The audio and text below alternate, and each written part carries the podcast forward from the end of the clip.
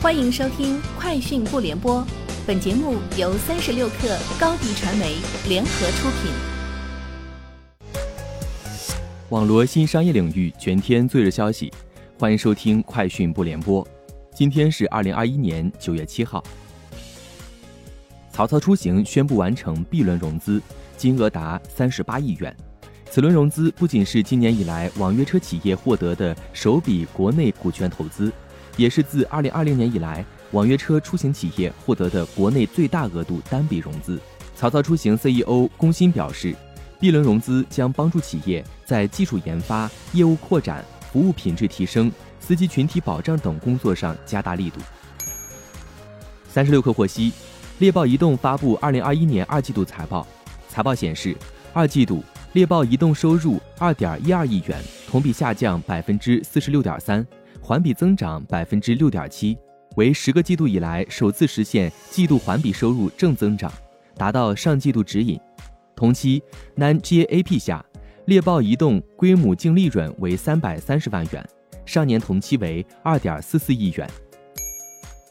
台湾经济日报九月七号消息，供应链透露，台积电持续扩大在台投资，计划在高雄以七纳米制程切入。初步规划在当地建造六家工厂，业界评估总投资额将高达数千亿元新台币，最快二零二三年启动。对此，台积电强调，一切以公司对外公告为主。淘宝直播公布三年助农成绩单，在直播助农计划上线三年后，淘宝直播平台累计已有十一万农民主播，覆盖全国三十一个省，两千多个县城。开播超过两百三十万场，通过直播带动农产品销售超五十亿元。据业务负责人唐毅介绍，在学会直播后，农民主播的平均月收入能够提高两到三倍，总计带动二十万人增加就业。宝马今年购买电池订单金额约为二百四十亿美元，创下近三十年以来的新高。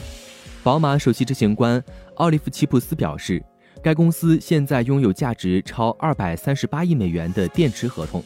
这些电池将用于 i 四和 iX 轿车及宝马在二零二四年之后生产的其他车型。此外，该公司计划于明年开始采用全新一代电池。中国检察网通报阿里女员工被侵害案进展，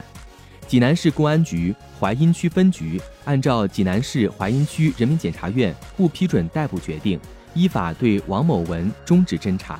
并依据《中华人民共和国治安管理处罚法》第四十四条规定，对王某文作出治安拘留十五日的处罚决定。丰田汽车周二表示，预计到二零三零年将投资逾一百三十五亿美元开发电池及其电池供应系统，并计划通过改进电池使用的材料和电池结构，将电池成本削减百分之三十以上。公司首席技术官在一次新闻发布会上表示：“我们的目标是从丰田 BZ4X 车型开始，将每公里耗电量减少百分之三十。”他还表示，丰田到本世纪二十年代中期开始生产固态电池的目标没有改变。